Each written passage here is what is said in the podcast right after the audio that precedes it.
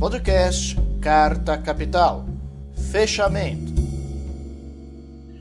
Olá, bem-vindos a mais um programa Fechamento. Eu sou o Sérgio Lírio e eu vou listar aqui, porque foi uma semana, novamente, uma semana muito agitada, eu vou listar aqui por ordem de importância as coisas mais retumbantes, vamos dizer assim, assustadoras que aconteceram nessa semana.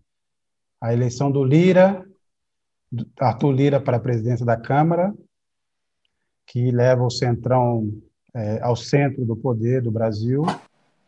A possibilidade da Bia Kicis ser é, eleita para o comando da Comissão de Constituição e Justiça, que é a comissão mais importante da Câmara. As gravações, aí as novas, as novas, é, os novos vazamentos, não, não é um vazamento, na verdade, é, veio a público aí novos diálogos que comprovam o conluio do Sérgio Moro com a Força Tarefa de Curitiba, um assunto que a gente vai explorar aqui, é o tema de capa dessa edição, inclusive. Vamos discutir aqui alguns trechos sobre isso. Mas o mais, o mais importante, o que mais agitou o país essa semana, sem falar na, na, na confusão que a Carol Conká arrumou lá no BBB 21, é essa, essa acusação da Joyce Halseman, que disse que emprestou algumas roupas para Carla Zambelli e não, resolve, não devolveu. Isso agitou realmente o país. É uma questão que a gente precisa discutir aqui, muito séria. E eu aproveito para lembrar o Rodrigo. Rodrigo, você não devolveu até hoje aquela camisa que eu te emprestei. Eu estou usando agora nesse momento. Na verdade, não, é verdade que eu não tenho camisa eu, não, eu, não, eu não participo dessas coisas. Não é essa aí, é outra. Ah, reclama, uai. Vai à luta. Tá certo. Rodrigo, boa noite. André Barrocal, boa noite. Boa noite, boa noite Sérgio, Rodrigo, Thaís, Ana Flávia, pessoal que nos assiste. Ana, Thaís, boa, boa noite. noite. Boa noite, pessoal. Boa noite. Lembrando que quem está nos acompanhando aí que, que podem mandar perguntas, mandar comentários, podem contribuir, podem assinar a revista. Temos várias opções aí. Agradeço muito quem está nos acompanhando aí é, e no sempre nos acompanha nesse programa. É, como eu disse, a gente tem vários assuntos aqui para discutir, mas eu queria começar aqui com as últimas notícias. É, Thaís, a gente teve, aí saiu há pouco, essa, essa informação de que a Procuradoria-Geral da República vai abrir uma investigação para apurar é, a culpa, a responsabilidade do governo nessa crise sanitária no Pará, que é uma extensão da crise sanitária no Amazonas. Também tivemos hoje é, é o, é, o, pedido, na verdade, o início de um processo, o protocolo para que, que se abra uma CPI é, no Senado, o CPI da Covid, e temos também a convocação do Pazuello é, para depor também sobre a participação do governo. É, isso acontece, obviamente, no momento em que o Bolsonaro está tá comemorando, porque agora tem dois aliados no comando do, do Congresso, o presidente da Câmara e o presidente do Senado. É, você acha hum, essa, essa medida do, da PGR chega tarde? É, o que, que tem de é, novidade nela e é, o que, que pode se esperar dessa investigação? Olha, Sérgio, por enquanto é, eu não teria enormes expectativas. É importante que essa apuração é uma apuração preliminar, é uma investigação para saber se há indícios que justifiquem a abertura de um inquérito contra o Bolsonaro Pazuello. Essa foi uma resposta que o Augusto Aras deu a, um, a uma proposta que o PCdoB já havia apresentado há bastante tempo, há duas semanas, ao Supremo Tribunal Federal. Então, é um movimento ainda bastante incipiente, e é importante lembrar que é, essa acusação é, contra Bolsonaro Pazuello de prevaricação, de que eles teriam, trocando em miúdos, deixado de agir é, diante da crise sanitária do Pará, mesmo sabendo da gravidade do problema. E, e eu, eu um outro ponto que eu anotei aqui, porque, porque além da, da prevaricação, da negligência, é, os deputados que protocolaram essa ação também lembram é, a propaganda que o ministro Pazuello e o presidente Jair Bolsonaro fazem da hidroxicloroquina, que é repetindo mais uma vez, comprovadamente ineficaz contra a Covid-19. Então, embora esse seja um movimento ainda muito incipiente, muito é, é pouco para comemorar, o dia do Pazuello hoje foi um dia muito ruim, porque além dele já ser investigado pela Polícia Federal a respeito da crise sanitária em Manaus, ao qual ele prestou investigação, ao qual ele prestou depoimento hoje, ele também foi convidado hoje a prestar é, depoimento à CPI da Covid, que foi é, aprovada há poucos dias pelo Congresso. Então, é, a, a, a, o retrato desse momento mostra uma situação algo complicada, especialmente para o ministro Pazuello, mas também para o presidente Jair Bolsonaro. Rodrigo, é, você acha que essa, essa mudança de postura da Anvisa, né? Vou lembrar que a Anvisa e, e parte do governo, na verdade, colocaram muito em xeque algumas vacinas, inclusive a vacina russa, a Sputnik. E, de repente, agora, diante da situação, é, e diante também dos dados que saíram, acabou de sair alguns testes da, da vacina, dando uma, uma eficácia acima de 96%. É, você acha que essa. E aí a Anvisa agora fala em é, aprovar aí o uso emergencial da Sputnik. Você acha que esses movimentos, tanto da PGR quanto do Congresso, podem ter algum, algum peso sobre essa decisão em relação ao Sputnik? E o que, que a gente pode esperar, por exemplo, do andamento é, desse, desse plano de vacinação no Brasil? Então, eu, eu, acho que isso tem muita relação exatamente com, com a dificuldade que o governo brasileiro tem enfrentado e que ele próprio acabou criando, né, por apostar todas as fichas em um único imunizante, né, em fazer avançar é, a campanha de vacinação no Brasil. Atualmente a gente tem pouco mais de 2% da população vacinada, e quando eu falo vacinada, talvez até seja um termo impreciso, porque tomou apenas a primeira dose, né? É, mas é, assim está muito aquém né, do, do, do, que é necessário para proteger os profissionais da área da saúde e os grupos de risco, os idosos, as pessoas que têm é, comorbidades.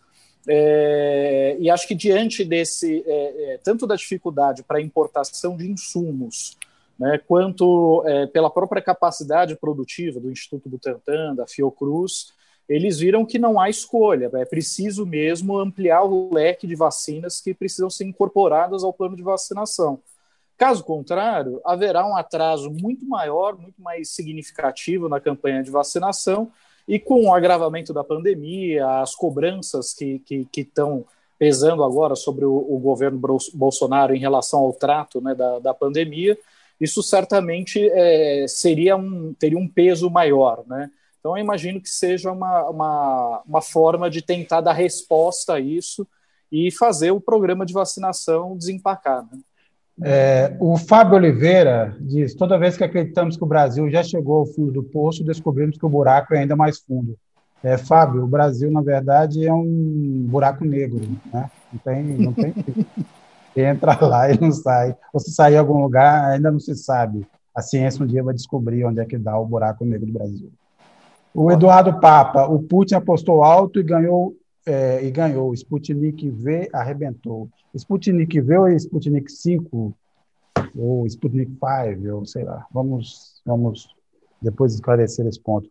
Mas é, é tem algumas coisas interessantes é, que eu acho que a gente já poderia entrar, que é um, é um assunto muito, é, é, vamos dizer assim, decisivo dessa semana, apesar disso tudo que está acontecendo, das convocações e tal, o Bolsonaro teve uma semana feliz, alegre é, e vitoriosa, triunfante, porque seus aliados venceram e venceram com folga, né? A, tanto a eleição na Câmara quanto na eleição para o Senado, e que entra, inclusive, essa discussão da reforma administrativa. Antes de eu passar aqui para o Bolsonaro, pro, desculpa, para o Balcal, que não é o Bolsonaro, é o contrário.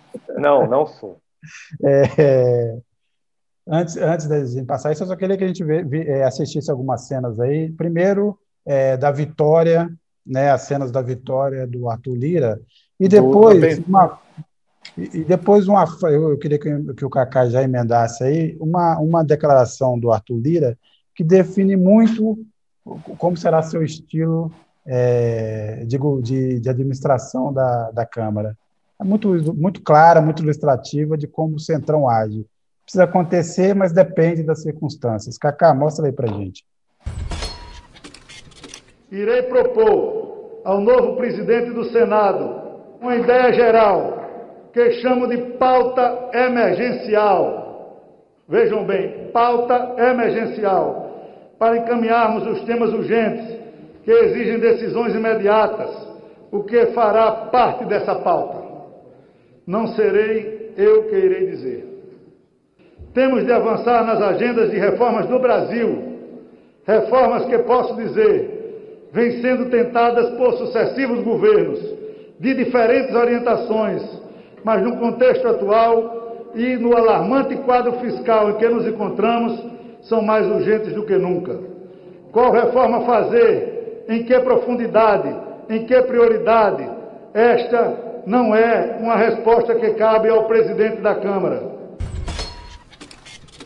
Barrocal, é, eu não queria, obviamente, desanimar demais aqui quem nos assiste, mas é, sobre essa, essas eleições aí na, na Câmara e no Senado. É, primeiro ponto, é, o impeachment é uma ideia que a, a oposição pode esquecer? Por enquanto, sim. Não será uma pauta de partida nem de Arthur Lira, nem de Rodrigo Pacheco.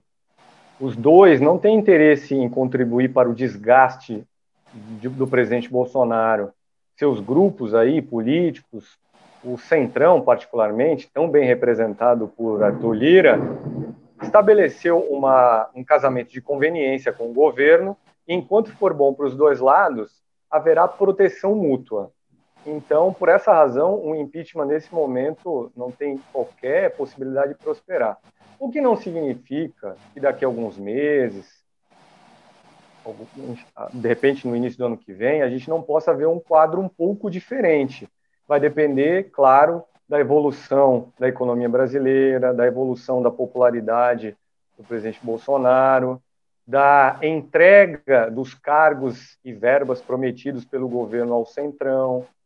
Então, esse, essa eu diria que é a síntese. Hoje o impeachment está descartado, mas o Centrão não é de morrer abraçado com governo algum, se sentir que Bolsonaro vai, vai afundar, o abandonará, como fez com Dilma Rousseff, por exemplo. Agora, é, em relação a, vamos dizer assim, a pauta do, do Paulo Guedes, imaginando que ele tem uma pauta, né? É, um, você acha que será mais fácil tramitar, por exemplo, essa reforma administrativa, que a gente não sabe exatamente qual é a cara, e lembrando que o próprio Bolsonaro tempos atrás, mandou engavetar. A reforma tributária, é, o que, que pode, poderia se imaginar? Porque também não é outra reforma que ela é muito difícil de ser realizada, tanto que entra governo, sai governo e ela nunca é feita. Você faz remendos, mas nunca resolve algumas questões centrais. E terceiro ponto, a privatização. Então vamos lá: reforma administrativa, reforma tributária, privatizações. Bom, o, ministro Paulo Guedes, da Economia, sem dúvida, tem agora dois neoliberais à frente do, da Câmara e do Senado, o que indica que o ministro terá facilidade na implementação da sua agenda. É, o que também não significa, repito, que tudo o que ele pretende fazer vai vingar. Falando individualmente aí dos três temas, reforma administrativa, reforma tributária e privatizações. Reforma tributária. Hoje já houve uma reunião de Arthur Lira e Rodrigo Pacheco com o relator da reforma e com o presidente da comissão especial da reforma. É um tema que os dois, Lira e Pacheco, gostariam de tocar adiante. Mas reforma tributária no Brasil é uma, é uma, é uma dessas miragens, a gente ouve muito é, falar dela há anos e ela nunca vinga. E, e e também, assim, depende de qual reforma a gente está falando. Pode-se fazer uma reforma para subir imposto, pode-se fazer uma reforma para baixar imposto, pode-se fazer uma reforma para redistribuir o peso da carga tributária entre os setores da sociedade. Mas, de qualquer forma, hoje houve essa reunião e é um tema em que sempre governadores querem uma coisa, prefeitos querem outra, governadores, é, é, governo federal quer outra. É muito difícil de chegar -se a um acordo. Mas é um tema bonitinho para os dois começarem, afinal, suas gestões. Reforma administrativa ela é uma proposta que muda é, as condições de trabalho e salariais dos servidores públicos, mas para os futuros servidores públicos, não para os atuais. Para os atuais servidores, o risco aí é uma outra proposta de mudança na Constituição, é, acho conhecida aqui em Brasília como PEC emergencial. Essa sim permite a tunga de até 25% dos salários dos servidores, ao mesmo tempo em que se reduziria em 25% a jornada de trabalho deles. Então, a reforma administrativa, eu diria que é outro tema bonitinho. É, Arthur Lira, principalmente, precisa fazer gestos na direção do tal do mercado, mercado financeiro. Seu antecessor, Rodrigo Maia, era queridinho do mercado financeiro. Arthur Lira ainda precisa conquistar esse amor que Lira, que, que Maia havia despertado no mercado. E a PEC emergencial, sim, eu diria que tem mais chances, mais do que a reforma administrativa. Em relação às privatizações, aquilo que realmente o governo queria tocar nesse momento, no curto prazo, é a da Eletrobras. Mas vamos lembrar, faz duas semanas, aproximadamente duas semanas, que o presidente da Eletrobras, que estava no cargo desde o governo Temer, tinha entrado lá para, pavimentar a venda da estatal, pediu demissão. Wilson Ferreira Júnior é o nome dele. E por que ele pediu demissão? Porque a venda da Eletrobras não aconteceu até agora. É difícil que o Congresso, o Congresso precisa aprovar essa privatização e é difícil que o Congresso o faça, porque o Centrão adora duas coisas: verba pública e cargo público. Vai jogar fora uma estatal, que é um, é um paraíso de cargo público? Não vai, né? Eu volto com o Barrocal daqui a pouco. É, primeiro eu queria agradecer aqui a Rafaela Neves, que é muito mais inteligente do que eu. Aliás, é inteligente, eu não sou, eu sou uma besta. Ela me lembra que Sputnik V tem a ver com V de vacina. Tá certo, eu nasci no Império Romano, toda vez que eu vejo um V, eu acho que é um sim. Eu me chamava Servo, que é a mesma coisa de Sérgio, que é servo e escravo, né? Então, é só lembrando, eu nasci, era lá de uma classe baixa, inferior, lá do, de Roma. É, então, obrigado, Rafaela. É, a Valéria Bordi, o que me preocupa são as bombas que serão aprovadas agora elas, eles são 300 contra o povo. É, Thaís, tem um outro ponto também, eu depois volto no Barrocal, vou passar pela Thaís e pela, e pela Ana Flávia. Tem um ponto aí também, que é essa agenda, que é a tal da agenda, vamos dizer assim, de costumes do Bolsonaro. Né? Ele apresentou lá é, uma série de, de, vamos dizer assim, prioridades do governo. É um engraçado que é uma série de prioridades, tem, são 35 itens, quer dizer, é, é prioridade demais, né? é prioridade demais. Já tem armas, tem outras coisas, e tem lá todos aqueles apelos para os evangélicos religiosos, para os é, reacionários em geral. É, você acha que essa, é, é, essa, essa agenda é, será fácil de ser tocada agora, ou ela vai enfrentar problemas semelhantes que alguns, mesmo desses temas econômicos, vão enfrentar? Olha, Sérgio, eu acho que elas tendem a enfrentar alguma restrição, sim, embora o caminho hoje seja muito mais pacificado do que sob a gestão do Rodrigo Maia. Eu, eu, não, eu não vejo no Arthur Lira, embora um neoliberal conservador, e nem menos no Rodrigo Pacheco, um neoliberal progressista, um ímpeto em abraçar a agenda bolsonarista, ao menos por agora. Não quer dizer que o governo não vá tentar e não quer dizer que eles não, que eles não consigam compor maioria para criar uma pressão que eventualmente os leve para a, a votar essas pautas. Mas conversando com deputados, eu e outros repórteres ali do site estivemos conversando com alguns parlamentares, com cientistas políticos, é, tem uma impressão que é geral de que as pautas econômicas, ao menos nesse primeiro semestre, serão prioridade de ambas as casas. Então, é, dificilmente alguma dessas pautas vai avançar, especialmente essas que dizem respeito a costumes estritamente. Mas tem uma dessas pautas conservadoras que tem mais chances de adiante, que é a flexibilização do porte de armas, né?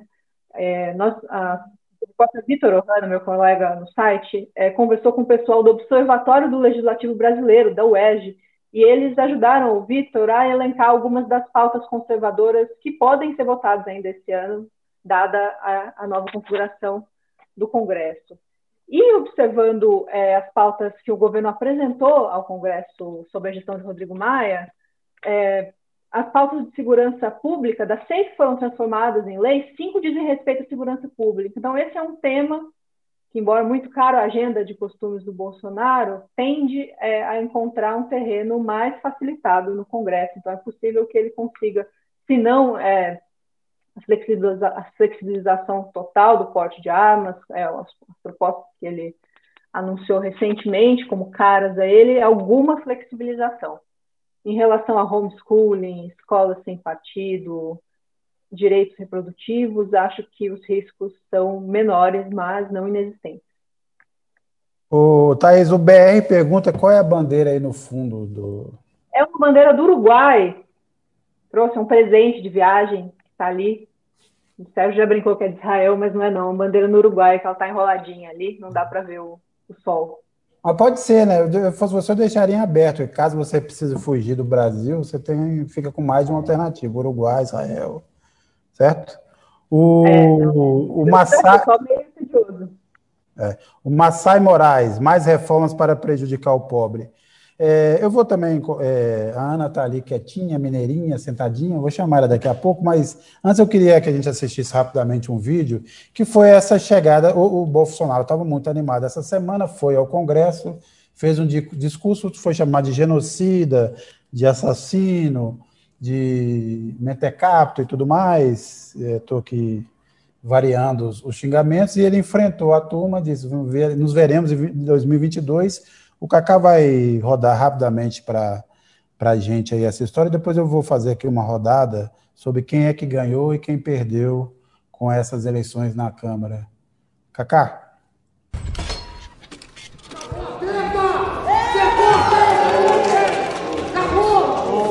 Primeiramente, eu peço, é uma satisfação enorme votar, voltar a esta casa na qual eu fiquei por 28 anos.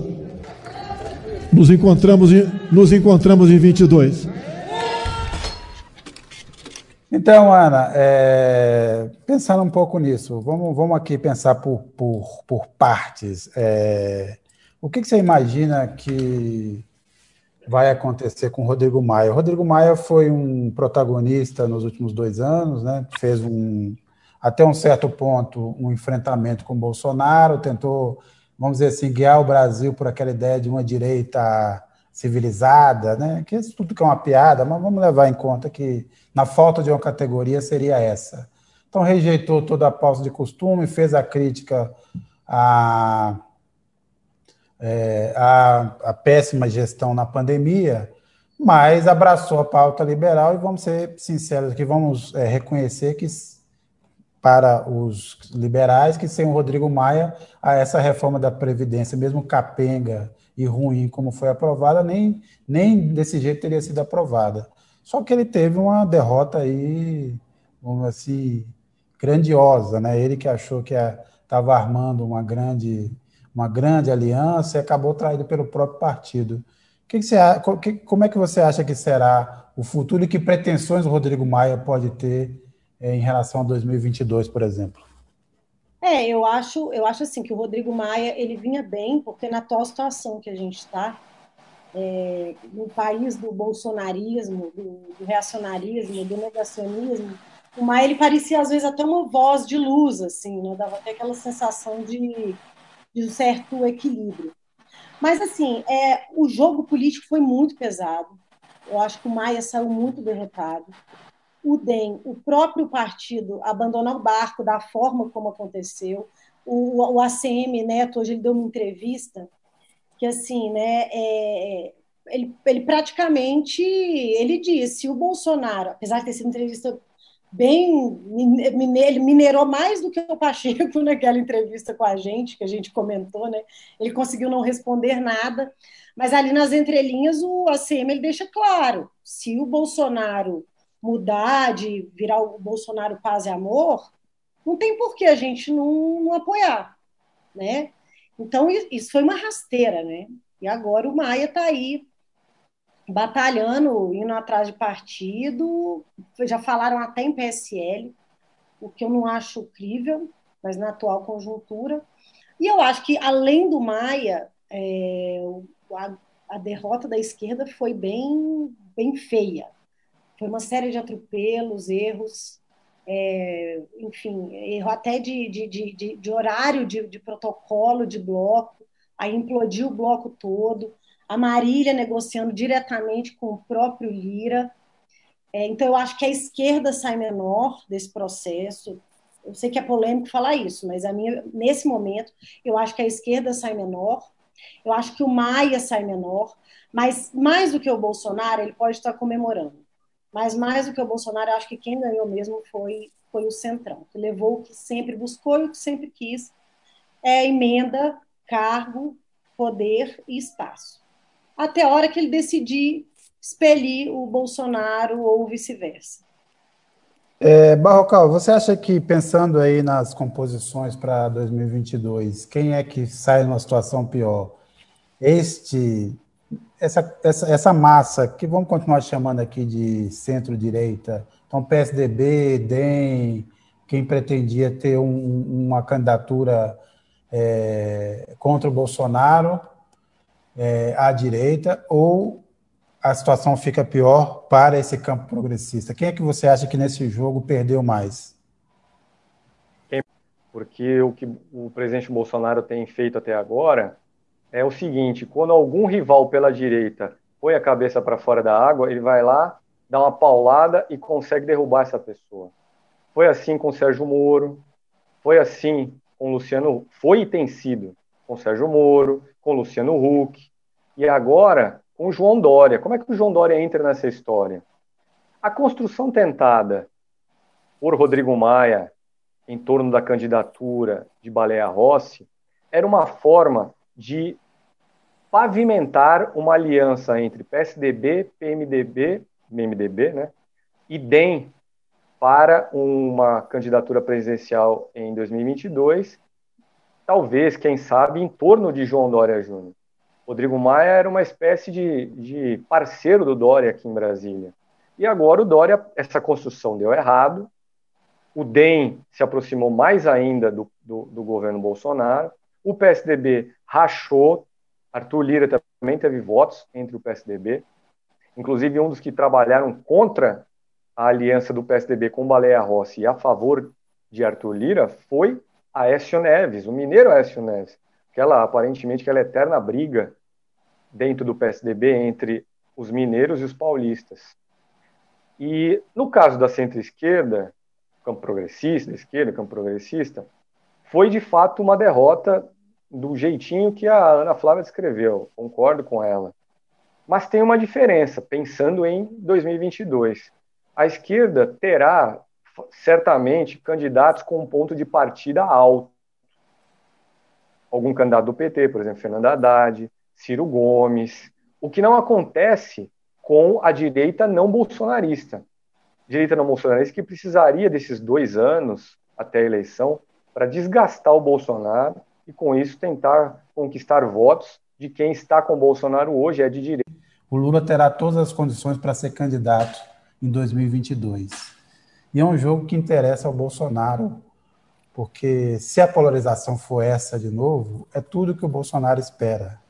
E eu queria dizer aqui que eu acho que, embora muita gente aqui provavelmente nos, nos comentários venha discordar, que é uma candidatura do Lula mesmo tendo sido reabilitado, mesmo diante de tudo que está se mostrando agora a mais sobre os desmandos, os conluios na Lava Jato, ele é um candidato com propensão a perder do Bolsonaro.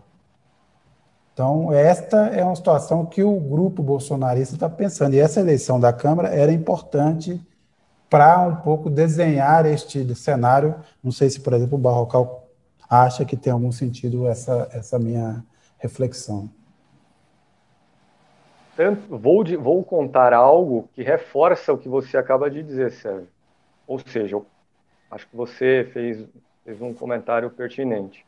Essa semana, o líder de Bolsonaro na Câmara dos Deputados, deputado Ricardo Barros, que é do mesmo partido de Arthur Lira, disse durante uma entrevista que a Lava Jato prendeu o ex-presidente Lula só para tirá-lo da eleição de 2018. Não é algo novo.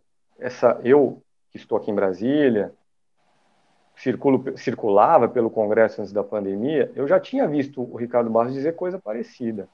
Agora, o momento em que isso foi dito é interessante, porque foi dito logo após a eleição de Arthur Lira, também a eleição para presidente do Senado, foi dito na mesma semana em que a Lava Jato é, praticamente morreu e recebeu a sua extrema unção. E, além do mais, é preciso dizer também que é muito provável que Arthur Lira tenha recebido votos de petistas.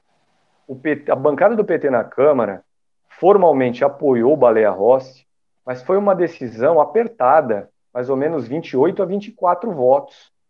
24 preferiram, preferiam apoiar Arthur Lira. E como o voto é secreto, não dá para saber se esses 24 que queriam apoiar Lira, de fato não votaram nele. Né? Certo. O Cláudio Graziano Fonseca, Maia vai levar para o túmulo os pedidos de impeachment. O Tomás Cunha, Rodrigo Maia foi traído pelos mesmos parlamentares que traíram o Brasil, não, voltando, não votando pautas importantes para atender os anseios da nação. E Auricélia Silva discorda tanto da Ana quanto do Barrocal, ela diz que a esquerda não errou. Quem errou foi o povo brasileiro, que gosta de levar chicote e não escolhe quem defende as pessoas de verdade. Sérgio, é... só fazer um, comentário rapidinho sim, aqui. Sim, claro. Sobre essa questão do, do presidente Lula, é, lá atrás, quando a gente começou as apurações sobre a situação dele no Supremo, é, um dos argumentos é, que também politicamente a inviabilidade política, não só pelos direitos políticos, mas por é questão de voto mesmo na disputa com Bolsonaro, é, facilitaria, inclusive, a, a, a, votação aí do abertura da pauta para votar o HC, né? E foi meio que aconteceu, que está para acontecer.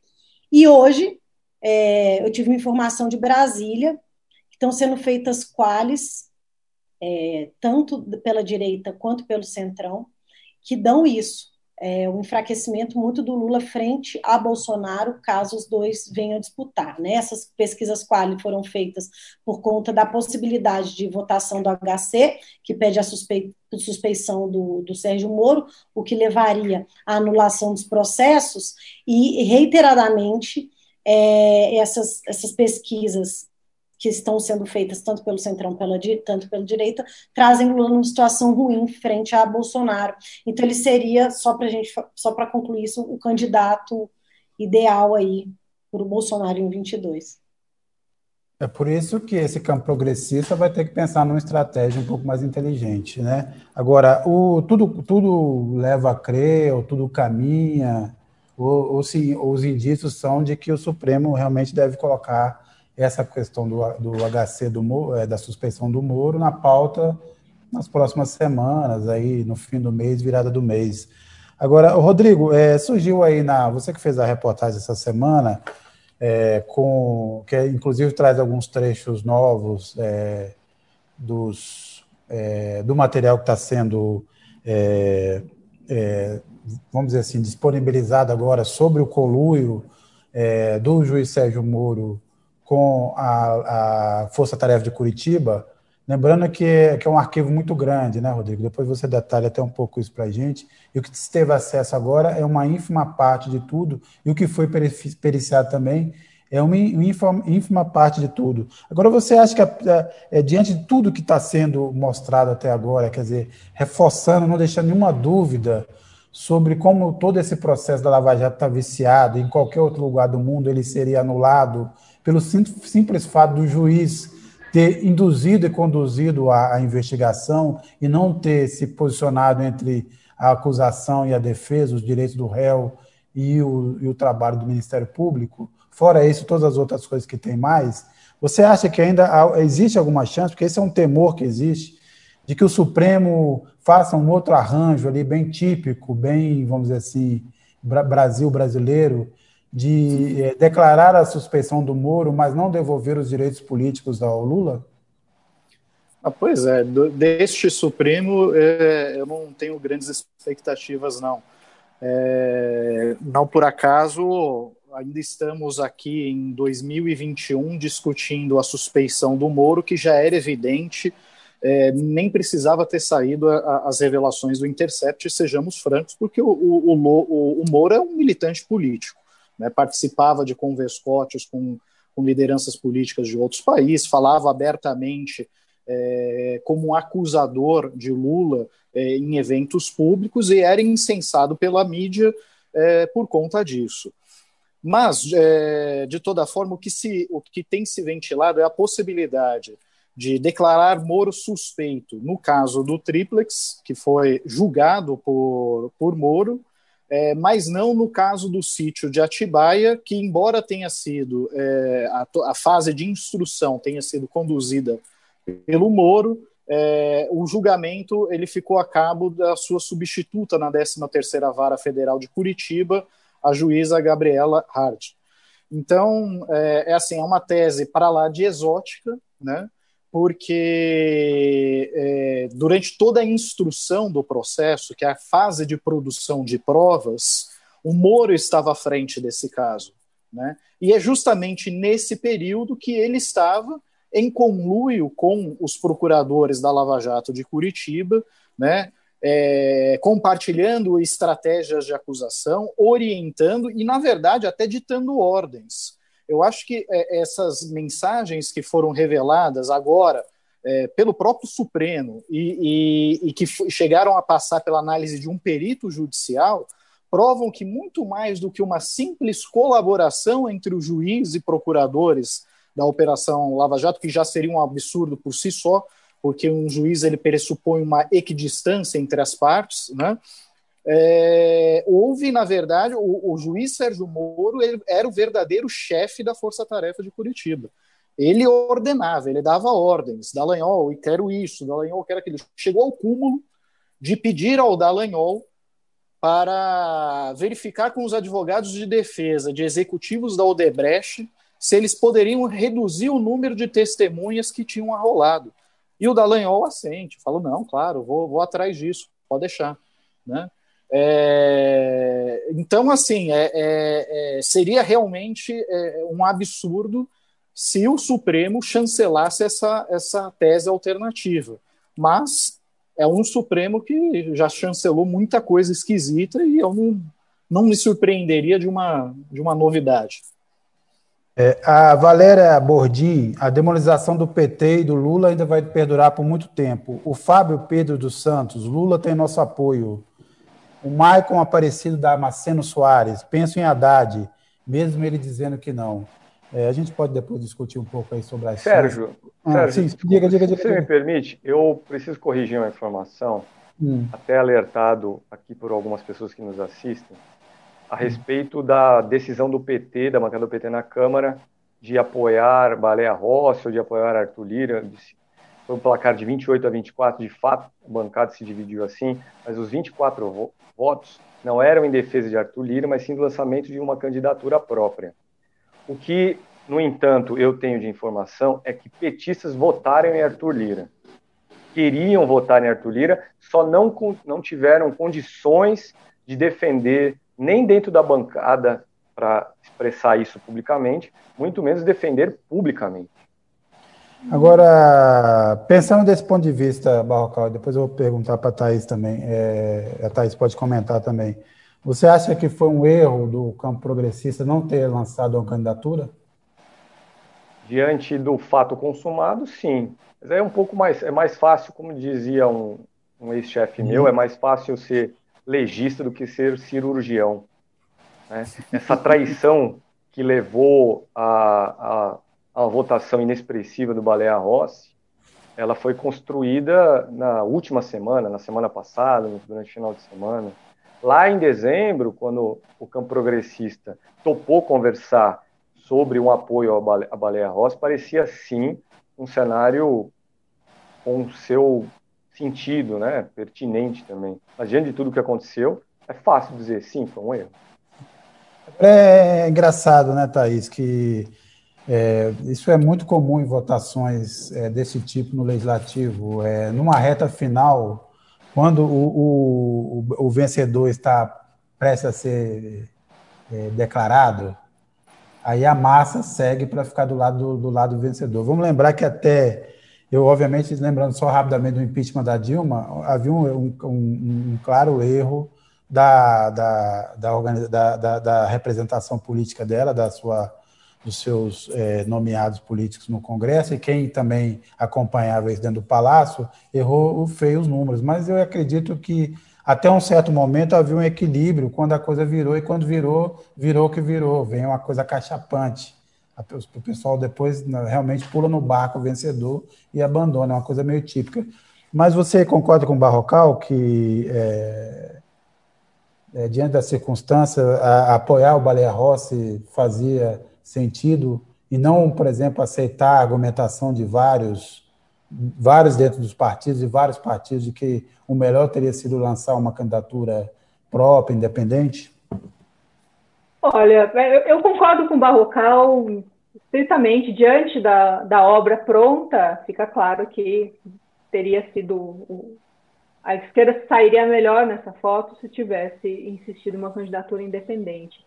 Mas, por outro lado, como é, houve é, a debandada da candidatura do Baleia, que incluía é, partido do campo progressista, eu, eu, tenho dúvidas de que, o, de que a esquerda estaria unida, aglutinada em torno dessa candidatura.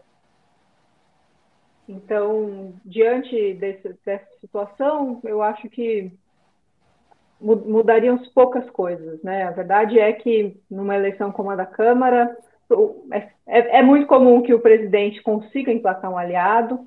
É, isso só não aconteceu em duas ocasiões desde a redemocratização, em 2015, com Eduardo Cunha, que houve um segundo turno, e em 2005 com Severino Cavalcante, que também houve um segundo turno. O normal é que a maioria dos deputados queiram liquidar esse fator no primeiro turno e se alinhe ali na reta final com um candidato é, melhor colocado. Então, eu, eu, eu, vejo uma esquerda rachada ainda que defendendo uma candidatura do campo progressista. Mas, diante desse arranjo, realmente, a situação é ruim. Concordo também com outra colocação que o Barrocal fez anteriormente, que ela é pior para centro-direita. Acho que tem um, um, ator aí que a gente não, não mencionou estritamente, que também sai perdendo dessa história, que é o João Dória. O João Dória que fez, foi um dos fiadores da candidatura do Baleia Rossi mostrou que, apesar de, de ter conquistado a duras penas o comando do, do PSDB, onde ele nunca foi bem quisto, ele não tem ainda um grande controle sobre os deputados. Então, esse revés, inclusive, prejudica a narrativa que vinha lhe favorecendo há pouco tempo atrás, que é a do governador que aprovou uma vacina. Então, é uma situação bastante complicada, mas como parte da, do campo progressista, com suas razões, que é estar do lado do candidato vencedor, então eu não vejo é, grandes mudanças caso houvesse ali uma candidatura do campo progressista chapa pura, infelizmente. E um, um, fato curioso, quando o Freixo se candidatou à presidência da Câmara, ele teve menos votos naquela época do que os votos que a bancada do, da oposição progressista, do, dos partidos progressistas, haviam. Então, enfim, esses movimentos se repetem, independente das matizes ideológicas. O Paulo César da Silva, lembra, a Irondina não foi candidata? Sim, mas não era exatamente uma, uma coisa de composição ali geral. O senhor Cruz aqui, senhor Cruz, que escreveu tudo aqui em caps lock, está gritando com a gente, está dizendo, Carta Capital Comunista, vocês são contra o Brasil. O Rodrigo veio hoje com a camisa verde-oliva, senhor Cruz. Tem, o senhor Cruz, é o seguinte, o comunismo acabou, o que não acabou foi o anticomunismo. O comunismo já acabou, não tem o que combater, já era. O Rodrigo está aqui de prova. A Nancy Codera, Thaís, quer saber se o Nino vai aparecer hoje. É, Olha, é, pode tá... tentar, gente. Tá, depois mais. Está dormindo? Está dormindo? Está dormindo? É, está dormindo e está gordinho. É, então, eu, come dorme esse cachorro, né? É, Ele anda, passeia. Não, ah. passeia, passeia, ah. persegue pombo, outros cachorros, mas é um preguiçoso. Não faz nada em casa, não lava uma louça. Nada, é isso aí. Mas também bonito do jeito que é, né? Pode ser cuidado, pode ser. O campo progressista não teria condições de eleger o presidente da Câmara, diz o Carlos Dastoli. E a Andréia, quem aqui acredita que existe justiça no Brasil? Quando escuto o nome STF, não sinto a menor segurança jurídica. Agora, Rodrigo, voltando a um ponto aí, é, esse, esse, novo material também está saindo, ele reforça é, também é, a, a, forma como o Sérgio Moro e a Força Tarefa foram subservientes aos Estados Unidos. Né? Há ali é, compartilhamento de informação, pedido de ajuda a autoridades e a, e a órgãos é, nos Estados Unidos, a revelia, ao arrepio, das leis brasileiras, né? que inclusive isso também qualquer outro é, país seria é, entraria como crime de conspiração, o que, por exemplo, nos Estados Unidos dá cadeia longa, longa cadeia, em caso de conspiração. Mas é isso, né? Você teve ali um claro acerto com, com os interesses americanos ao arrepio da lei brasileira. Os americanos, às vezes, sabiam mais do que estava acontecendo na Lava Jato do que é, os órgãos brasileiros, é isso? Não, é isso mesmo. Tem um, um, trecho que figura na, nessa, nesse material que, que teve o sigilo levantado pelo ministro Ricardo Lewandowski na segunda-feira, primeiro, que deixa isso muito claro. O, o ex-juiz, o então juiz Sérgio Moro, é, vira para o Dallagnol e fala: olha, a gente precisa colocar os procuradores dos Estados Unidos para trabalharem, porque até agora nada. E o Dallagnol ri e fala: não, realmente, até agora eles só estão sugando. Mas esse é apenas um trecho dessa, da, da, da, do extenso material que tem sobre é, essa cooperação com autoridades americanas e também suíças.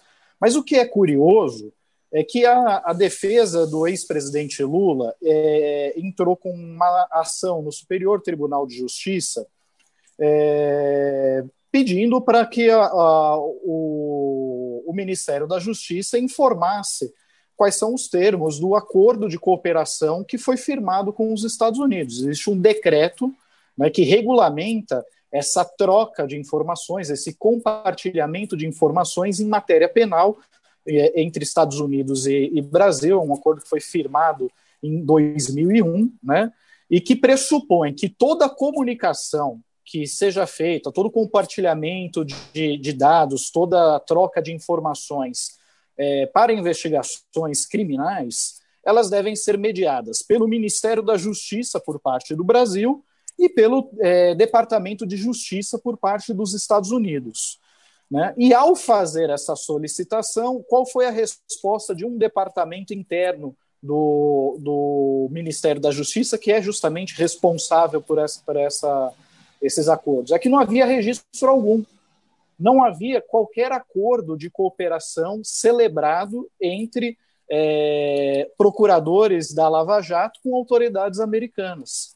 Foi por essa razão que, em novembro do ano passado, o, o ministro Ricardo Lewandowski, do, FC, do STF, é, solicitou que a Corregedoria do Ministério Público Federal instaurasse uma investigação para saber o que de fato havia sido compartilhado em termos de informações com autoridades dos Estados Unidos e da Suíça e que eventualmente tenham sido omitidos é, a defesa do ex-presidente Lula. Né? Então, uma, uma, na verdade, são conversas clandestinas. Né? Isso não chega a ser exatamente uma novidade. Em 2018, o site consultor jurídico já, já havia é, produzido uma reportagem falando sobre a atuação de agentes do FBI é, na Operação Lava Jato, inclusive funcionários do Bureau Americano participaram de um evento num escritório de advocacia aqui em São Paulo e falaram abertamente, com certa naturalidade, sobre a cooperação que, que estavam tendo com, com os procuradores é, brasileiros né, de, de Curitiba. É, e, mais recentemente, a agência pública publicou uma alentada reportagem sob os passos é, de agentes do FBI que atuaram aqui em parceria com, com a Lava Jato. Inclusive, é, uma, agente, uma, uma agente especial, Leslie, o sobrenome que me, me fugiu a memória agora, mas que viria a ser depois promovida ao cargo de, de, de responsável pelo combate à corrupção internacional dentro do, do FBI. Agora, sem a mediação do governo brasileiro, sem o conhecimento do Ministério da Justiça, tudo isso é absolutamente ilegal, né? É, assim como várias outras coisas ao longo da, da, da, da operação. É uma operação tão absurda, assim, quando você observa os diálogos, tem muita coisa absurda. Né? Você fica Rodrigo, difícil lembrando, até... Lembrando que é, é, um, é, um, é uma, é um mísero pedaço disso tudo, né? Quanto exatamente até agora veio a público? Então, pois é, o, o, como surgiu esse material? É, houve uma, uma invasão nos celulares do então ministro da Justiça, Sérgio Moro, e do então coordenador da, da Força Tarefa da Lava Jato, Deltan Dallagnol, é, e, esse, e, e, esses hackers eles começaram a compartilhar informações com o site The Intercept Brasil, que passou a produzir uma série de reportagens expondo esse conluio entre juiz e procuradores para incriminar Lula, e não só para incriminar Lula, mas para, para, para no, na atuação de outros casos também. É, com uma velocidade impressionante, a Polícia Federal chegou até os hackers e, e efetuou a prisão de dois deles, né, o, o, o, dois acusados. E, e, de posse desses dois acusados, havia um arquivo de 7 terabytes, que é um espaço gigantesco. Né? É, dá para você armazenar centenas de milhares de fotos em alta resolução, mais de 45 milhões de documentos do tipo Word ou PDF. É um, um acervo gigantesco. Desses 7 terabytes, né, é, o ministro Ricardo Lewandowski, é, Lewandowski compartilhou com a defesa do Lula apenas 740 gigas, ou seja, 10% do total. E desses 740 gigas, é, 74 gigas foram analisados por um perito judicial. Então, na verdade, a gente está falando de 10% de 10%, a gente está falando de 1% de todo esse, esse acervo que foi é, apreendido com esses dois hackers, né? E, e, assim, tem de tudo ali. Tem, por exemplo, no, no dia em que o Lula é, é, sofreu a condição coercitiva ao aeroporto de Congonhas, é, os é, procuradores da Lava Jato em Curitiba estavam festejando, em festa, celebrando. É, um deles estava acompanhando a, as buscas que estavam sendo feitas no sítio de Atibaia. E ele fica zombando. Olha, aqui o que mais tinha era boné do MST. Eu queria pegar um, colocar num, num, num patinho e sair pedalando. É, aqui é o sítio do Lula mesmo porque a roupa da mulher é brega, porque só tem aguardente, porque até tem vinho de qualidade, mas eles estão muito mal conservados. Você entende? Então, é, é, em alguns chats, em outros momentos, você vê compartilhamento de memes. Memes que fariam inveja a, a esses grupos bolsonaristas mais radicais que, que, que tem hoje no, no WhatsApp. Do, do, do, presidente, do presidente Lula diante da, da, dos presentes que ele recebia de chefes de, de Estado estrangeiros e a, e a, legenda embaixo, tudo furto do meu trabalho, né? É, insinuando que Lula era cachaceiro. Os procuradores, inclusive o próprio da, é, Dallagnol, muitas vezes não se referia ao Lula como Lula, ou ex-presidente, ou investigado, ou réu, se referiam a ele como nove, ou nine, em referência ao fato dele, de ter perdido um dedo num acidente de trabalho quando era metalúrgico. Ah, pelo amor de Deus, me disse isso é postura de um promotor de justiça, sabe, de um, de um procurador da República. Isso não faz o menor sentido. Te, teve o caso de uma procuradora que estava negociando em um jeito, uma estratégia de como impedir que a defesa do Lula tivesse acesso é, aos autos da, da investigação, para, para, segundo ela, por questões de, de sigilo e, e, e por aí vai.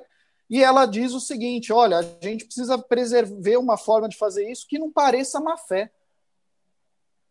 Agora, Rodrigo, Só que não Rodrigo, pareça, porque a Rodrigo, má fé existe. Né? Rodrigo, tem, um, tem um, um, ponto ali interessante também que diz respeito aos jornalistas. Né? Vamos lembrar que vários jornalistas nesse período, né? O Brasil é, também tem, entre os erros que comete, é um de chamar o jornalista investigativo alguns repassadores de dossiês, né?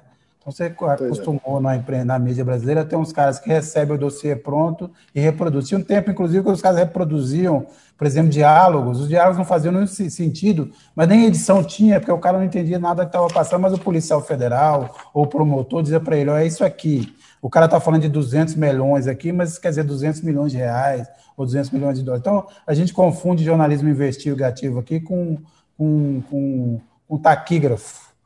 Mas eh, em vários momentos, tem jornalistas, por exemplo, que fizeram fotos naquele período dizendo nós, jornal, o jornalismo investigativo que, que salvou o Brasil da corrupção. Como é que eles eram tratados mesmo pela turma do, da Lava Jato? Eles eram usados. Essa é a verdade. Eu vi vários trechos esses, assim, trechos que, que a Carta Capital teve acesso, mas que não foram divulgados pelo Lewandowski, não né, passaram pela análise do perito, mas o perito retirou do material que, que foi levantado. Quando eles tinham interesse de divulgar alguma coisa, eles falavam: olha, liga para Fulano, liga para Beltrano, a gente precisa fazer um contraponto a essa matéria crítica que saiu aqui em tal veículo. É, vamos dar uma entrevista para fulano porque fulano é mais confiável. Passa tal informação para Beltrano. Eles eram usados. Né? Só que, só que assim, é, não pense você que eles tinham qualquer respeito por esses profissionais. Né? Que, que, não, eles eram tratados como abutres. Vamos passar isso aqui para algum jornalista abutre divulgar, porque é do nosso interesse. Entende? Então, esses são muitos dos jornalistas é, investigativos que, que estavam atuando no caso. Claro que a gente não pode generalizar, tem muita gente séria, competente, que estava lá fazendo o seu, o seu trabalho e tal, mas a grande verdade é, é, que, é que, sabemos que para você obter, é, estar incluído aí nesse rol de vazamentos, você precisa ficar bajulando é, delegado de polícia, promotor de justiça, juiz, né? E no caso era esse tipo de gente que estava sendo basulada, né? Pessoas que nitidamente não estavam nem um pouco preocupadas em praticar justiça e sim promover uma caçada judicial. E a, tem um diálogo do Moro que é a prova cabal disso. O Dallagnol vira e fala assim: não, olha, tá quase pronta aqui a delação do, do Lula e já apresentaremos a delação do, do Cabral. Ele um grande dia. Como assim um grande dia? Grande dia para quem? Por quê? Por que, que um juiz que vai julgar o caso fala que a apresentação de uma denúncia é um grande dia? Sabe? Isso só acontece no Brasil, em qualquer lugar do mundo em que ficasse comprovado que o juiz orientou promotores, que compartilhou informações, que indicou testemunhas, que deu ordens, que conversou com autoridades estrangeiras ao arrepio da lei, esse processo já teria sido anulado há muito tempo e o juiz, o promotor, o procurador estaria respondendo ao processo. Essa é que é a verdade. E não é por falta de legislação no Brasil, não. Porque o artigo 243 do Código de Processo Penal, salvo engano, deixa muito claro que um juiz deve se declarar suspeito, ou se não o fizer, pode ser rejeitado por qualquer das partes se ele tiver orientado uma das partes. O artigo 8 do Código de Ética da Magistratura é muito explícito em dizer que o juiz imparcial é aquele que mantém equidistância entre as partes. É aquele que não demonstra qualquer predisposição.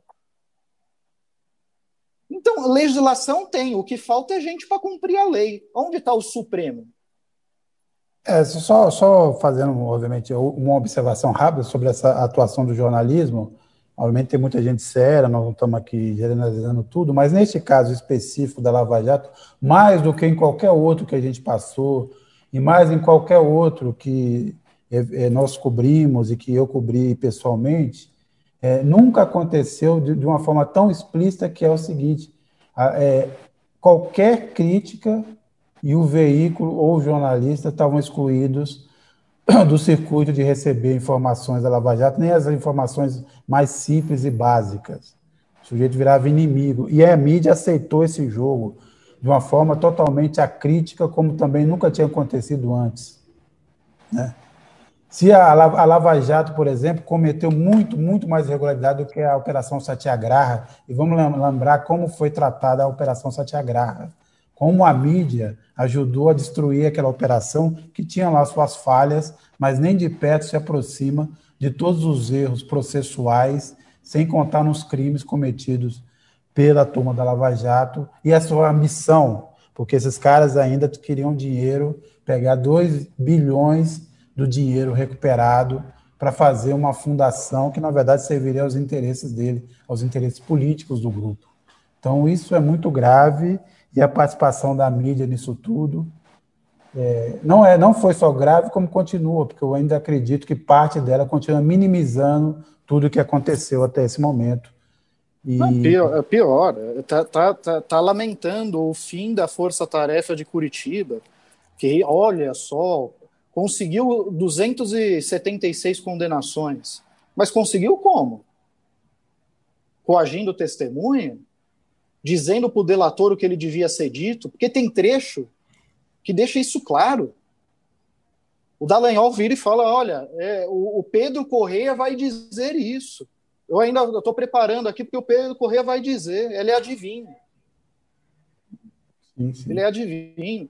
Ah, não, mas conseguiu 276 é, condenações, conseguiu repatriar 4,3 milhões. E os 838 milhões de dólares, que se a gente usar a conversão do, de hoje, é muito superior a esses 4 milhões que foram recuperados pela Lava Jato, que a Petrobras teve que pagar nos Estados Unidos para encerrar processo lá instruído é, o, pelos promotores Rodrigo, aqui. Fora, fora, os 10 bilhões que ela teve que fazer acordo com os investidores. Né? Os investidores que ganharam muito dinheiro com ela e depois tiveram que pagar. 10 bilhões é muito mais do que o suposto de que da, da Petrobras. Agora, Ana, de, de todos os, os, assuntos que tiveram essa semana e aconteceram muitas coisas, um deles acabou flopando, vamos dizer assim, que foi a greve dos caminhoneiros. Né? Até o domingo estava todo mundo ali na expectativa do que aconteceria e na segunda-feira nada, né? O que, que deu errado nessa greve dos caminhoneiros? Quer dizer, além dela não ter acontecido, obviamente. Ela não aconteceu. Não aconteceu? A, a, tentativa de greve, né? Bom, o que deu errado é que o Bolsonaro atuou para sufocar a greve, denúncia feita, inclusive, pelo presidente da Associação Nacional de Transporte pelo Brasil, né, que foi uma das únicas associações, diferente de 2018, uma das únicas que seguiu aí tentando fazer a greve na segunda-feira, né? E que acabou se retirando do movimento, fazendo essa denúncia de que o presidente Jair Bolsonaro atuou. E, de fato, é, a CNT tirou o corpo fora, o agronegócio não apoiou. Então, você tem uma série aí de hoje, base do, do, do governo Jair Bolsonaro, né, que antes, num outro momento, ajudou a financiar a greve, que não, não tem interesse na pauta dos caminhoneiros. A, a, a, questão é essa: eles têm um acordo com o presidente que soa mais alto do que a, a pauta a pauta do, do setor, que, né, na verdade, é a redução do preço do diesel né, e o aumento do preço do frete. Então, o que a gente teve foi um, um esvaziamento político, né? E o ministro da Infraestrutura, né, que outro dia até vazou um áudio dele falando que os caminhoneiros precisavam desmamar do governo federal. o ministro da Infraestrutura ainda falou que o, caráter aí da, do pouco que teve de greve, né, dos poucos movimentos, ele ainda quis colocar como se fossem movimentos fora do, dos caminhoneiros. Ah, queimaram pneu, isso não é, não é a forma como eles fazem greve tentaram fechar a estrada, não é a forma como eles fazem greve, quis ainda dar um tom de, de que, o, de que a, o pouco movimento que teve foi cooptado por partidos e movimentos estranhos aí aos caminhoneiros. É, Barrocal, é, vamos pensar em, é, na situação, vamos dizer assim, a situação midiática, a situação real, né? Vamos, vamos, Vamos pensar nessa semana do Bolsonaro e tentar projetar um pouco. Ele sai como um dos vencedores dessas eleições na, eh, no Congresso, os caminhoneiros não conseguem fazer uma greve, o que mostra que ele ainda continua com força nessa categoria. Por mais que se fale, não há outras organizações, outros tipos de protesto, é, capacidade de mobilização em outras áreas para protestar, mas na outra ponta a gente tem ainda um, um, um movimento de queda de popularidade. É, o auxílio emergencial, obviamente, jogou muita gente na, é, de volta a uma situação calamitosa, se não na miséria. É, não tem perspectiva econômica, por mais que se fale. Hoje agora já saíram alguns, estão começando a sair alguns dados desse mês já, por exemplo, as vendas de automóveis em janeiro caíram bastante, esperam-se outros indicadores ruins. É...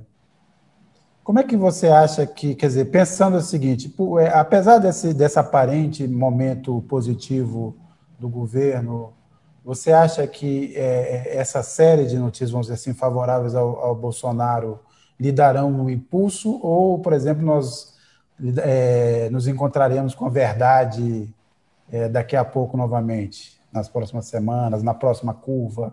Ganha, o presidente ganha fôlego, sim, momentaneamente, mas é, de fato, em algum momento ali mais adiante, a verdade vai, vai também se impor. E aí a gente não sabe o que acontece, o que vai acontecer. É, mas eu, eu quero chamar atenção para algo que é que está se desenhando agora, após as eleições no Congresso, e que vai ter impacto na vida real das pessoas, que é justamente o auxílio emergencial.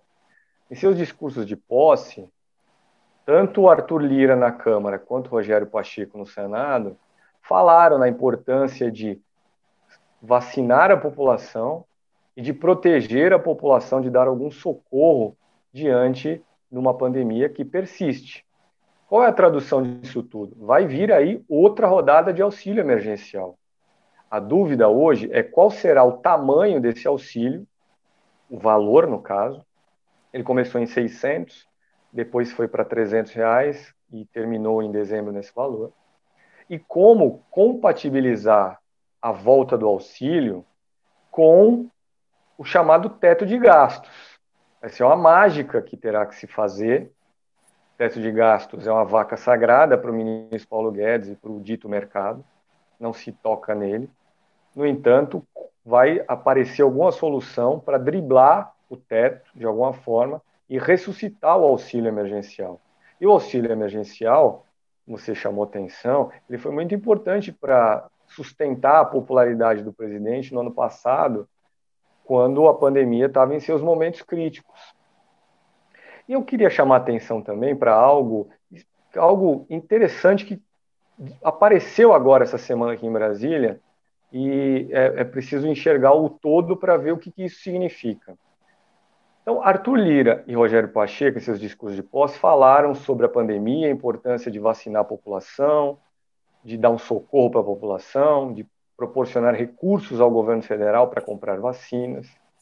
O presidente do Supremo, Luiz Fux, Supremo Tribunal Federal, em seu discurso, de, no discurso que fez na reabertura do judiciário, depois de 40 dias de moleza, falou ao lado do presidente Bolsonaro contra o negacionismo, contra vozes isoladas que sabotam a pandemia, o combate à pandemia, e em defesa da ciência, e nós tivemos também, já foi comentado aqui no início do programa, uma decisão da Procuradoria-Geral da República de iniciar uma investigação preliminar sobre o envolvimento do presidente Bolsonaro em crimes que tenham sido cometidos na gestão da pandemia. O, ministro, o general ministro da Saúde, Eduardo Pazuello, já estava na mira de um inquérito.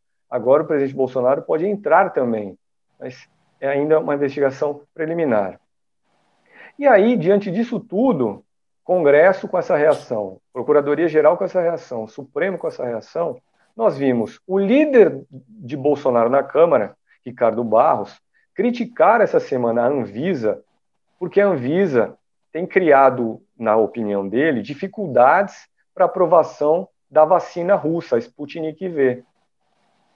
E mais, hoje, num evento em Santa Catarina, o presidente Bolsonaro disse, surpreendentemente, a pandemia veio para ficar. Nós temos agora de dar um jeito de cuidar, de vacinar a população. Então, são, são, algo aconteceu e o presidente Bolsonaro, talvez empurrado forma é, é, até coercitiva, digamos assim, não pelo Supremo, que de certa forma o Supremo já vinha fazendo isso, mas pelos seus aliados do Centrão, e talvez essa cutucada da Procuradoria-Geral também, talvez o presidente tenha sido obrigado a mudar um pouco a sua atitude. Né? É, ele diz também, né, Barrocal, mortes são uma realidade e não podemos parar o país por isso. É o velho discurso. É, tá aí, eu lamento, mas a vida precisa continuar. A Bárbara Kirchner, duro é que enquanto isso vai, enquanto isso vai passando a boiada. Aliás, essa estrada por onde ela pisa parece nos levar a um ponto que parece sem volta. É, vamos ver, né, Bárbara? É, realmente, se, se, o caminho é esse, ainda faltam dois anos para passar, dá para passar muita boiada. Thaís, é, a gente teve agora também à tarde a notícia de que o governo de Minas Gerais e a Vale fecharam um acordo para é, resolver, a, na verdade, acertaram a reparação que a Vale fará por conta dos crimes em Brumadinho. Vou começar pela Thaís, depois eu passo também para a Ana, que tem acompanhado esse assunto. Mas é, qual é a avaliação geral sobre esse acordo até agora, Thaís? Olha, Sérgio, entre os atingidos é uma avaliação ainda, a avaliação de que a Vale ainda não cumpriu a parte dela. Já há algum tempo, é, os, as vítimas, os parentes das pessoas que, morreram nessa tragédia vêm reclamando da postura da Vale, têm acusado a Vale do Rio Doce de tentar comprar o silêncio dos manifestantes, de pessoas que estavam protestando para que seja para que fosse feita justiça nesse caso. E agora vem um valor que, à primeira vista, sem friamente, parece um valor bastante vultoso, é de 37,68 bilhões para reparar a tragédia. Mas a verdade é que para as vítimas de Brumadinho ainda é muito pouco. Eles querem é, uma ação mais contundente por parte da Vale. Eles não foram, reclamam de não terem sido chamados para sequer participar desse processo de negociação. Então, a, o saldo é insuficiente na visão dessas pessoas, por, ao menos por enquanto. Resta saber se a pressão sobre o poder público, sobre a Vale, vai ser o bastante para fazer, para fazer com que a empresa tome uma outra iniciativa, né? Quer, como no ano passado, é, eles querem passar uma borracha nisso, esquecer que Brumadinho aconteceu e seguir adiante pagando lucros exorbitantes para os próprios acionistas. É, Ana, acho que isso muito tem a ver com o fato de que parte das reparações vão acontecer em obras que nada tem a ver com Brumadinho, né? É, a gente até trouxe é, na semana passada uma reportagem sobre isso, né, na semana que fez dois anos. Esse grande acordão aí que foi firmado, é, nenhum familiar, nenhum representante da, das vítimas ou dos atingidos participou. Foi uma série de audiências entre o governo do Estado, o Ministério Público Federal é, e a Vale, uma série de encontros fechados, até os ofícios, o Tribunal de Justiça, um desembargador do TJ, impôs sigilo sobre as atas. Então, era um, era um pedido inicial de 54 bilhões, fechou em 37 bilhões. Agora, o mais interessante é a divisão desse, desse valor, que eu, vou, eu anotei aqui. 6,5 bi vai para danos ambientais considerados já considerados irreversíveis né, para o estado de Minas Gerais. 4,1 bilhões vai para fazer um rodoanel que os moradores da região ali atingida já haviam denunciando que é um rodoanel que está a quilômetros de distância é, é, da, da região atingida, não impacta em nada, e vai também para obras viárias.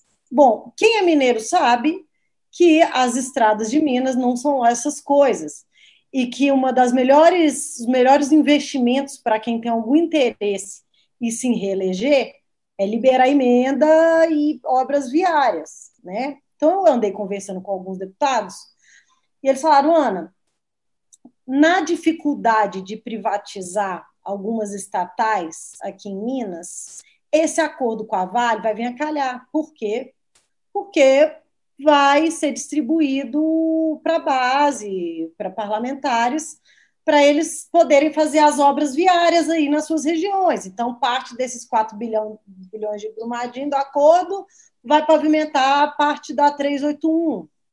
Então, ali, aquele deputado ali já fica abarcado. Então, tem um jogo interessante aí. Hoje, o Zema, ele, ele deu uma entrevista, ele não é de ser muito contundente, né? Quem conhece a figura dele, ele falou que isso tem que ser pago logo, porque tem que fazer essas obras logo.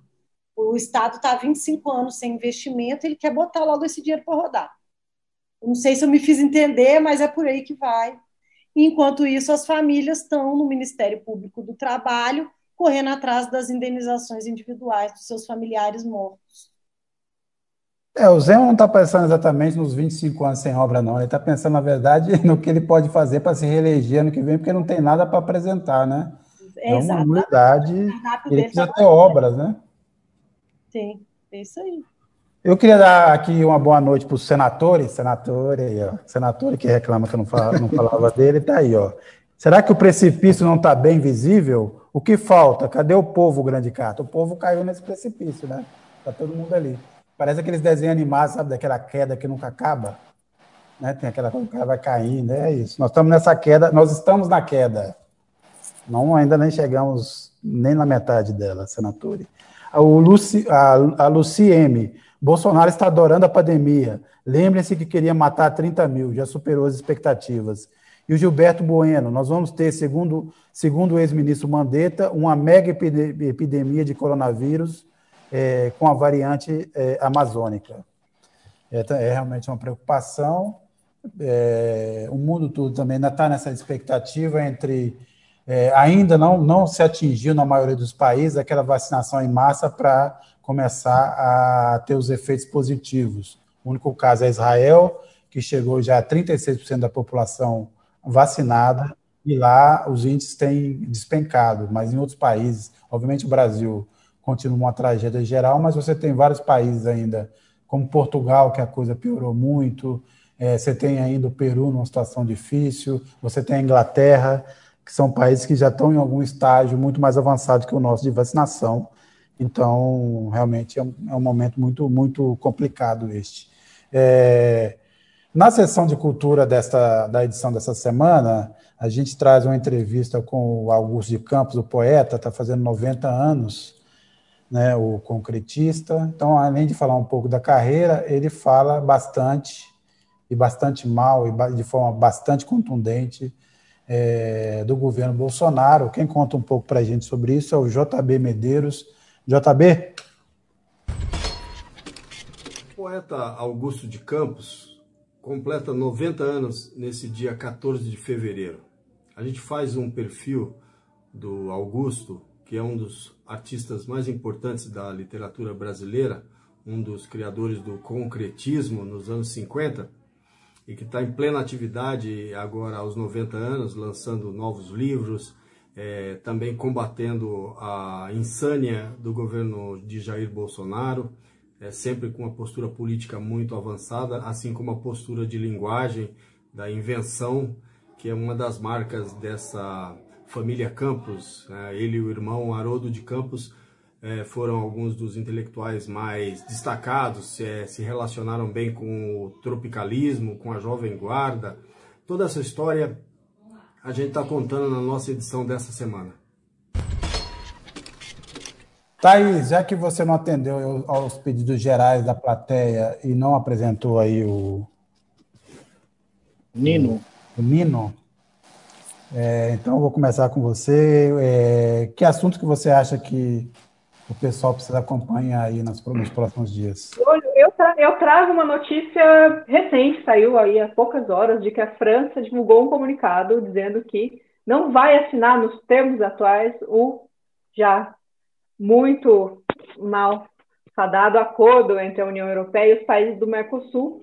O ministro do Comércio Exterior francês anunciou nessa quinta espera garantir que Brasil, Argentina, Paraguai e Uruguai apresentem garantias, abre aspas, tangíveis sobre questões do meio ambiente e normas sanitárias. Então, esse é um acordo que vem sendo negociado há algum tempo, com poucas previsões de sair, e essa declaração coloca uma pá de cal ainda mais generosa sobre o acordo do Mercosul com a União Europeia.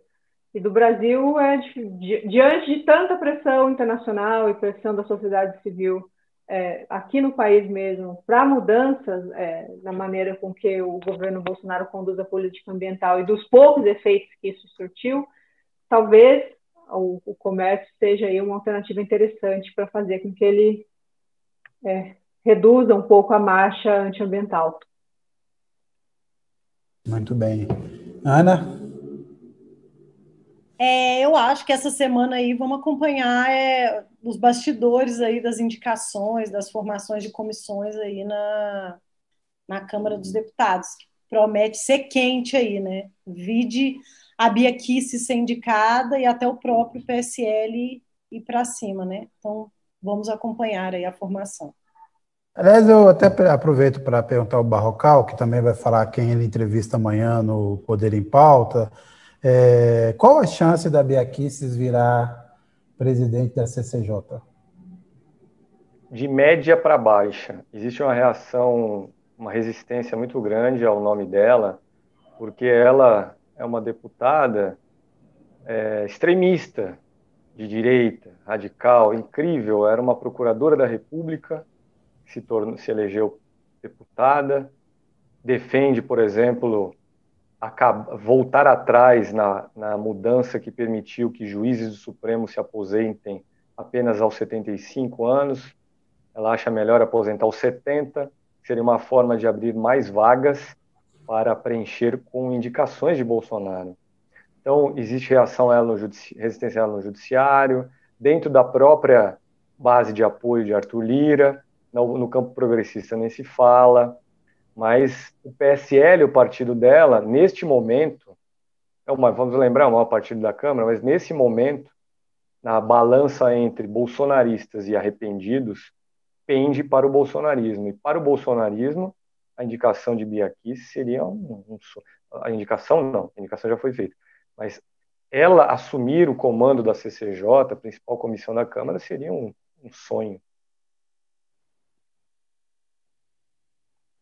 Aproveita, aí, Barrocal, é, quem você entrevista amanhã e qual a sua dica? Perfeito. Então, amanhã às quatro horas, no Poder em Pauta, aqui no canal da Carta no YouTube, eu entrevisto a deputada Perpétua Almeida, do Acre, ela é líder do PCdoB na Câmara, e o senador Cid Gomes, do PDT do Ceará. Será uma entrevista sobre a eleição do presidente da Câmara e do presidente do Senado e o que a gente já pode antever para a eleição presidencial de 2022. O que será do Congresso daqui para frente e o que se pode esperar da eleição presidencial. E, para terminar, eu gostaria de falar, vou chamar atenção aqui para a nossa política externa. Os, o presidente americano Joe Biden recebeu essa semana um documento preparado por acadêmicos e alguns ativistas políticos, ativistas de ONGs, em que, que é, documento esse que recomenda que ele, Biden, se afaste do Brasil de Bolsonaro. E um dos argumentos é que Bolsonaro usou a sua proximidade com o trumpismo, com Donald Trump, para se legitimar e para legitimar os seus arroubos autoritários. E veja só, esta semana também nós vimos no país Myanmar, lá na Ásia, um golpe militar. O país foi comandado pelas Forças Armadas durante 50 anos, até 2011. Nos últimos 10 anos, fez uma transição para a democracia. No final do ano passado, houve uma eleição lá para o parlamento e esse parlamento iria escolher então o chefe de governo. E o presidente Biden divulgou um comunicado em que pede à comunidade internacional que pressione Myanmar para que os militares abandonem o poder e deixem os civis tomarem conta de novo. E aqui eu chego ao nosso Ernesto Araújo, ministro das Relações Exteriores, que é um pepino nas relações entre Brasil e Joe Biden. Mas veja só, quero chamar a atenção para o seguinte: Ernesto Araújo, para quem Donald Trump era o salvador da civilização ocidental, esteve ao lado do presidente Bolsonaro numa videoconferência sobre investimentos na América Latina. Isso foi no dia 26 de janeiro. No dia 27 de janeiro, Ernesto Araújo esteve ao lado de Bolsonaro numa churrascaria, naquele momento em que o presidente pediu para nós, da imprensa, fazermos uso heterodoxo da lata de leite condensado. E Ernesto Araújo riu às gargalhadas, aplaudiu, chamou Bolsonaro de mito. No dia seguinte, 29 de janeiro, Ernesto Araújo foi com Bolsonaro para Sergipe inaugurar uma ponte entre Sergipe e Alagoas. Então, o resumo da ópera: pode haver uma pressão externa e mesmo interna para que Ernesto Araújo seja trocado, mas não parece que ele será trocado. E se for trocado, se for substituído, parece que o presidente Bolsonaro está bem disposto a tê-lo por perto. Quem sabe na condição de um conselheiro para a política externa, não? É, talvez ele assuma aí nosso serviço secreto, já que ele, o Kaká vai mostrar aí que ele apareceu nessa foto aí, sendo 007, né? O Kaká deve estar mostrando aí. Aliás, alguém muito, muito inteligente, disse que ó, é, depois dessa foto ele vai se apresentar assim, eu sou o Lelé, o chanceler Lelé, entendeu? Não, 007, eu sou o Bond, James Bond, eu sou o Lelé, chanceler Lelé vocês não gostaram da piada, eu, eu tinha gostado, mas não fui eu que fiz, não, tá? Pessoal falou que ia passando. Rodrigo. Bom, é, na verdade, hoje eu não, não, não, vou fazer, eu vou fazer, na verdade, um agradecimento. É, o, eu reparei que é, no, no chat a gente acabou inundado de novos participantes, pessoas que provavelmente estão órfãos, já que o YouTube excluiu os canais do Terça Livre por propagação de fake news, assim como essa revista A Verdade, que foi é, que mostrou aí a capa com o, o nosso chanceler 007. É, a revista A Verdade pertence também a um jornal é, Cidade Online que é propagador de fake news. E aí, pelo visto, eles estão assim órfãos e resolveram comparecer aqui. Eu gostaria de agradecer. Sintam-se à vontade, voltem sempre. A audiência de vocês nos ajuda a ampliar o alcance das nossas publicações e a monetizar o canal. Sejam sempre muito bem-vindos. É, lembrando aqui que o, aqui nos acusaram de comunistas, né? Mas veja bem o nome do jornal, que, da revista que serve ao bolsonarismo. A verdade é o Právida. Ele já tem um Právida e depois os comunistas somos nós, né? Bem, eu queria aqui só lembrar que nesse final de semana acontece, acontece as eleições no Equador. É, é, tudo, na verdade, não, não, indica porque as pesquisas ainda estão é, ainda estão dentro da margem de erro, mas há uma chance do André Arauz, que é um jovem economista que representa aí o presidente Rafael Correia e a Revolução Cidadã. Lembrando que no Equador o Rafael Corrêa sofreu um processo assim parecido de lawfare, muito parecido com o que aconteceu aqui com, com o Lula e o PT no Brasil. Foi um processos judiciais estranhos. Ele hoje está vive exilado na Bélgica. Foi proibido pela Justiça Eleitoral de, de concorrer ao Senado. Foi proibido de se apresentar como cabo eleitoral do Arauz nas eleições. Então ele não pôde dar entrevista, não pôde aparecer na campanha.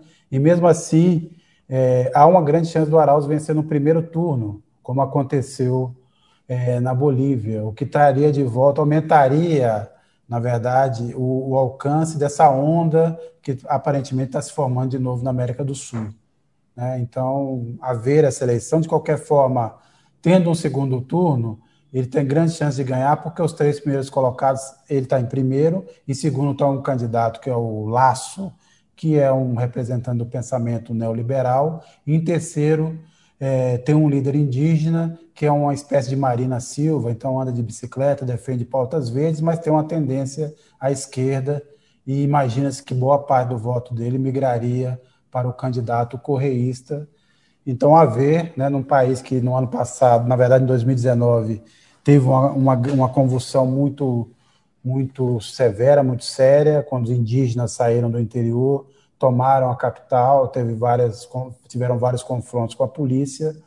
E lembrando que o Lênin Moreno, que é o atual presidente, foi, era, foi apoiado pelo o, o Rafael Correa, mas depois, diante de tudo que aconteceu, ele traiu a Revolução Cidadã, se aliou aos Estados Unidos em nome do empréstimo para pegar um empréstimo FMI, ele impôs lá medidas draconianas que pioraram muito a situação é, social e econômica do país. Então, vamos acompanhar aí as eleições no Equador. Pode ser de novo uma novidade, uma mudança dessa maré, que acaba, de certa forma, também isolando o Brasil né, neste, aqui no entorno é, do subcontinente. Eu queria agradecer a todo mundo aqui. Eu fiquei muito triste que vocês não gostaram da piada que eu apenas reproduzi sobre o chanceler. Eu continuo achando ela muito boa, mas eu fiquei muito animado com ele sendo o nosso 007. É, Então, boa noite, Thaís. Muito obrigado. Valeu, Sérgio. Eu gostei dessa piada. Vou, vou deixar no ar, com ou D. Eu gostei. Tá certo, muito obrigado. Obrigado pelo apoio. Ana? Valeu, gente. Boa noite aí para vocês. Obrigado por ter acompanhado aí o nosso programa. Barrocal? Boa noite aí, pessoal. E, mais uma vez, amanhã, 16 horas, Poder em Pauta com Perpétuo Almeida e Cid Gomes. Muito bem. Rodrigo? Devolve minha camisa, hein?